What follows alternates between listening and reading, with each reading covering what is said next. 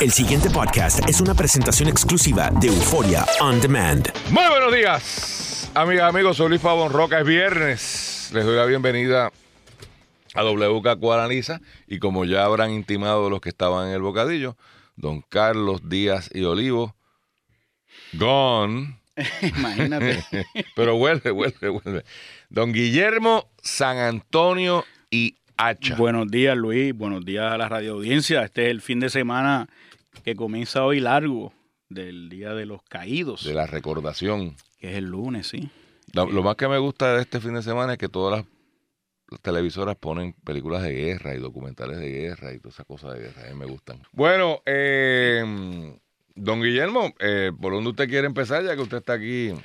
Bueno, Luis, ahí yo creo que esta, esta controversia que se ha generado con el, el acuerdo que ha llegado el gobernador con la ley de con la ley 80 y, y otras medidas, ¿verdad? A cambio de ese acuerdo del ¿Alineó los gobernador. alcaldes?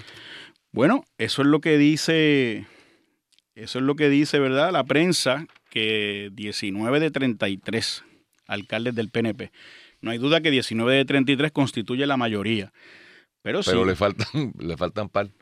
Pero Porque, o sea, hay que, hay que explicar esto, eh, Guillermo. La importancia de los alcaldes no es políticamente directa, es políticamente indirecta. O sea, lo que, lo que, el problema del explica gobernador eso, Luis, explica eso. ¿Por qué indirecta? porque tú utilizas a, a- a tus alcaldes para que pongan, le pongan presión a los legisladores. O sea, Sobre ¿quién- todo a los de distrito. Correcto, O sea, correcto. El, el alcalde de Arecibo, que debe ser uno de esos 19, sí, el presidente. tiene varios representantes en ese distrito. Y por lo menos dos senadores. por lo menos dos. Y allá va y les cae encima. y les cae encima y dice, usted tiene que votar a favor, Ten- tenemos que apoyar a nuestro gobernador. Compro- yo estoy comprometido, necesito ustedes comprometidos. Si no, no te ayudo. O te tiro a alguien en, primaria, o, o sencillamente te, te- te- hago la vida de cuadrito, no te doy acceso a, a las... o sea, los alcaldes tienen 20 actividades, y en esas actividades, aparte de tener en sí un fin, esperemos, válido, cultural, deportivo, eh, educativo, lo que sea, tienen un fin político. Porque cuando tú vas a inaugurar las pequeñas ligas, pues tú haces una ceremonia y están allí todo el mundo, y el alcalde arregló el parque, todas esas cosas. Y ahí, si tú estás en la gracia del alcalde, tú entras y te llevas tu reconocimiento de que la gente sepa que tú existes. Muchas veces, bueno, muchas veces no. La manera de los legisladores poder politiquear es con los fondos que puedan controlar, asignarle o al municipio o a alguna agencia estatal unos dineros específicos para una obra. Entonces van a donde, qué sé yo, logran una legislación para que educación pinte una escuela y le asignan los chavos earmarked, o sea, marcados para ese destino. Muchas veces ellos prefieren, los legisladores, utilizar al municipio cuando el municipio es de su mismo partido porque tienen más visibilidad. O sea, una vez esto lo hace el Departamento de Educación, pues ellos pierden control. Cuando es el alcalde, pues ya yo llamo al alcalde, que es mi pana, y mira, los chavitos que te asigné para la comunidad una, tal, Una operación eh, eh, burocrática más pequeña. más pequeña, ¿no? y de más control, porque se conocen. Así que la, la movida del gobernador es socavar la, el liderato de Tomás Rivera Chats eh, mediante el reclutamiento de alcaldes que a su vez van entonces a ponerle presión eh, a los senadores. Tú dijiste algo que yo creo que merecería un poco de, de explicación. Tú dices, sobre todo a los de distrito. ¿Por qué? Bueno, porque el que es por acumulación, aunque acumula en X municipios, eso varía de año en año, o sea, de elecciones en elecciones. Por lo tanto, el que está por acumulación no tiene un jefe alcalde político.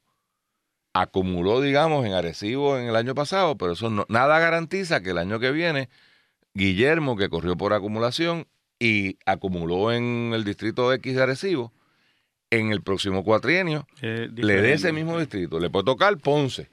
Por lo tanto, ese vínculo político eh, no, no Es más tenue. es más mucho más tenue. Y los de y los de acumulación suelen ser legisladores que un poco se proyectan con mayor, con mayor independencia, con mayor fuerza, a todo, al nivel de todo Puerto Rico, como tú dices. Eh, casos como Tomás Rivera Schatz, Eduardo Batia, Aníbal José Torres, José Nadal Power, el PNP debe estar Soela Boy. eh, hay varios. Entonces, Eh, no es de San Juan. eh, no, de San Juan en Romero Miguel y Romero y, Y y Henry Newman. Sí, es verdad. Pues, Eh, entonces, y entonces hay algunos de distrito que sí tienen mucha proyección. Hay otros, Abel Nazario es otro de acumulación. Suelen tener un poco de más independencia, más acceso, más comentan sobre cuánta controversia hay y yo creo que les da cierta autonomía en ese sentido y yo creo que la- la- el diseño constitucional era que tenía que haber unos legisladores que se ocuparan de los problemas grandes, que resolvieran los problemas grandes de Puerto Rico y otros, los de distrito, que bregaran con problemas que aunque no parecerían ser problemas de país, sí son problemas que le echaban la vida a, cualquiera. Eh, Tú eras, tú eres monaguillo y eras Boy Scout, ¿verdad? ¿Por qué tú dices? El diseño constitucional era para que Muñoz tuviera. Bueno, no, claro, o sea, político, lo- claro. lo- la justificación en términos, pero aquí en Estados Unidos. En Estados Unidos no hay, no bueno, hay esto acumulación. tiene- no, me refiero ¿Por a los no senadores. esa me vaina? refiero a los senadores y los representantes. Ah, bueno, pero eso es igual aquí, pero es por cantidad de gente que representa. Sí, pero yo, yo me refiero al concepto de lo que más o menos están pendientes. Guillermo, están pendientes de eso porque eran los únicos seres pensantes, los que nombraba Muñoz, los de acumulación. Los otros eran politiqueros de barrio.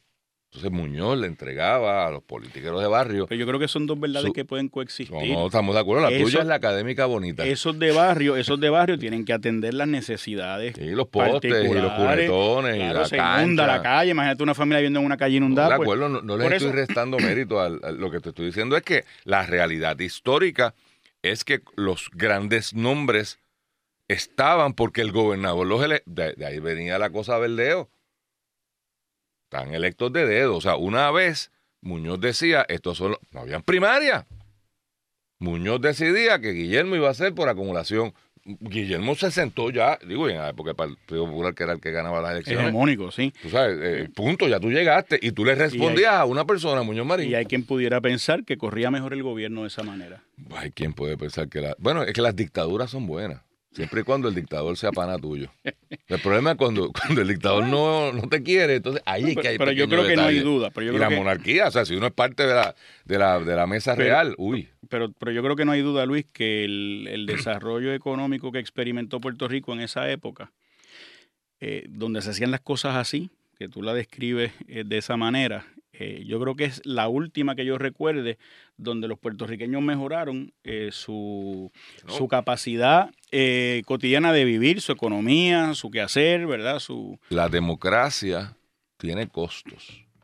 Uno de los costos es que cuanto imbécil quiera correr, puede correr y puede ganar. Y si se juntan muchos imbéciles, eligen un imbécil o una imbécila. Eh, ese es un riesgo de la democracia. A mí me revienta cada vez que yo oigo que me comparan a Puerto Rico con Singapur. ah, sí. Entonces, pues claro, o sea que yo una dictadura.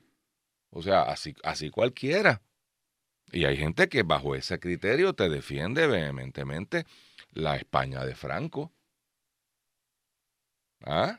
Oye, yo lo he visto. Aquí al día de hoy gente que te habla como... La, la, Claro, la Chile, la Chile de Pinochet, el Pinochet.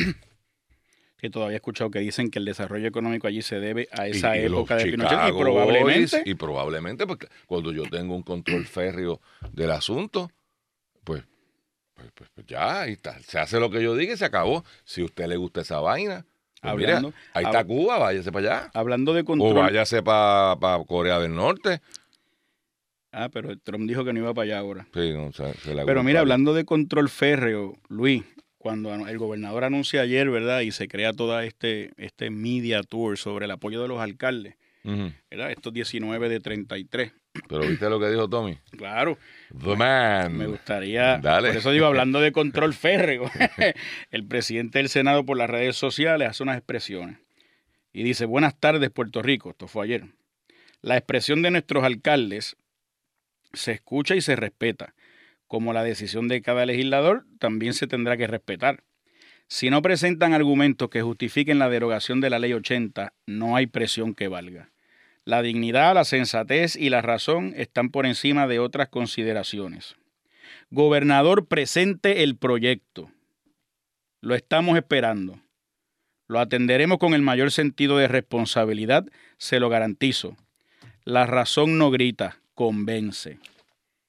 Decía Don Luis Aferrer. don Luis A. Ferrer. Y Aguayo. Y Aguayo, porque su madre se apellidaba Aguayo. Interesante cómo el discurso político de Tomás Rivera Chats termina remitiendo al padre de la criatura, entiendas el PNP. Eh, digo, Luis Ferré. yo me imagino que todo el mundo lo sabe, pero por si acaso hay jóvenes en la audiencia, que de hecho los hay. Eh, el, el, el PNP, y esto es una cosa que le revienta a Carlos a cada rato, eh, el PNP nace de un movimiento de renovación de un partido que como los dinosaurios murió precisamente por la falta de renovación y se da en el 67 cuando hay un intento de, de referendo, eh, de plebiscito, de, de consulta plebiscitaria y el Partido Estadista Republicano decide como institución no acudir a las urnas. Y habían unos jóvenes del partido, de ese partido, el Partido Estadista Republicano, que entienden que la estrategia es incorrecta y que se debe eh, concurrir a ese plebiscito, y liderados por uno joven, el, el, eh, el, candidato eterno a la gobernación eh, del, del Partido Estadista Republicano, eh, Ferré, crean un movimiento que acude a ese plebiscito. Creo que la montaña era el... El signo el, en vez de la palma. En vez de la palma. O la montaña era la del Partido Popular. Yo creo que sí. Yo no estoy. Yo no me acuerdo. Fue la palma real desde, desde el que se creó. Exacto, exacto. La montaña era del Partido Popular.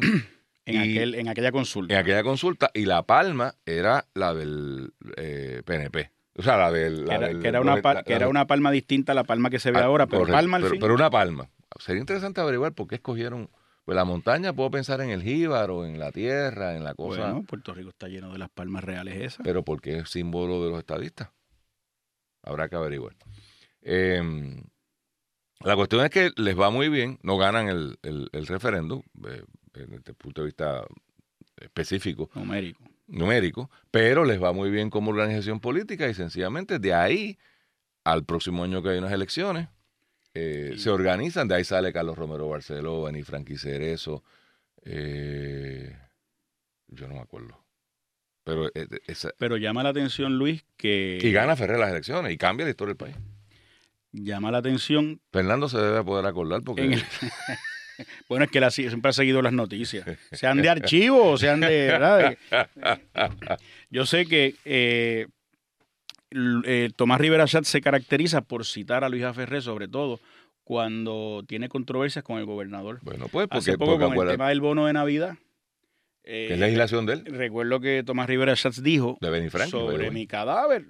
En este Senado va a aprobar Una ley que una, derogue una ley que Ferrer. derogue una idea de Luis Ferré. Bueno, pero es que es lógico y por eso lo traigo, eh, eh, Guillermo, porque acuérdate que el gobernador muy inteligentemente se apropió del tema de la estadidad para entrar al foro político. El, el comienzo político del actual gobernador fue con aquella vaina que se llamaba Ahora es, Boricua Ahora es, Sí. o Vamos para allá que ahora es, una cosa así, Boricua ahora es. que era una vaina que nunca existió, pero que él lo armó muy bien No, él mediáticamente. caminó, caminó muchísimo. Sí, pero era- los- era le, man- él ¿te acuerdas? Le mandó los chambones a, Sí, a a, David. a David, por eso, pero que era él con Elías Sánchez y dos o tres más, o sea, gente que no existía políticamente, arman esta cosa y, se, y sí efectivamente se apropian del tema de la estadidad y se convierten en los paladines de la estadidad. Es un partido ideológico, si te quitaron el tema de la estadidad, ¿cómo tú lo rescatas? Y, y lo que está haciendo Tommy es, o sea, no solamente yo soy estadista, yo soy el heredero, o sea, lo, tú te estás tratando de convertir en el heredero de Ferrer, De Ferrer. en el defensor de Ferrer. Oye, lo mismo pasa en el Partido Popular. Al final del día, cuando hay una controversia dentro del Partido Popular, ¿qué hace todo el mundo? Jala por alguna cita de Muñoz y dice, no, porque Muñoz dijo. Y aquí está. Y soy, yo estoy avalado Por, por, por, por el quehacer o las expresiones de Muñoz. de Muñoz. Y si yo soy Según interpretada. y si yo soy Muñoz, pues yo, yo soy un buen popular. Es, lo- Yo- es la misma yo- cosa, ¿no? Yo creo, Luis, que esta controversia, ¿verdad?, de la ley 80, eh, Tomás Rivera Schatz con, con Ricardo Rosselló, se complica porque está vinculada con otras concesiones que la Junta de Control Fiscal le concede al gobierno. Es decir, aumento a la Asamblea Legislativa en su presupuesto, aumento a la oficina del gobernador en su presupuesto, Pero no es un aumento, aumento. para repartir a los municipios. Es por tres.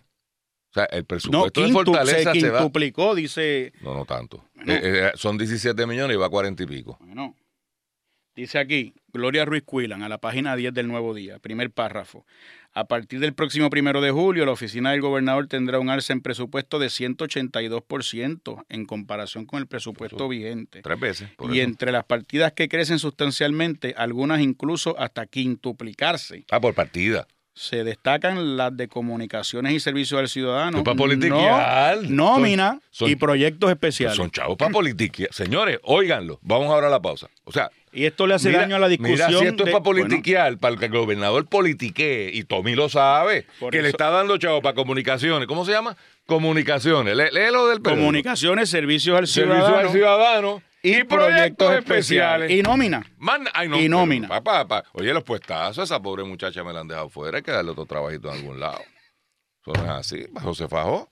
El pasado podcast fue una presentación exclusiva de Euphoria On Demand. Para escuchar otros episodios de este y otros podcasts, visítanos en euphoriaondemand.com.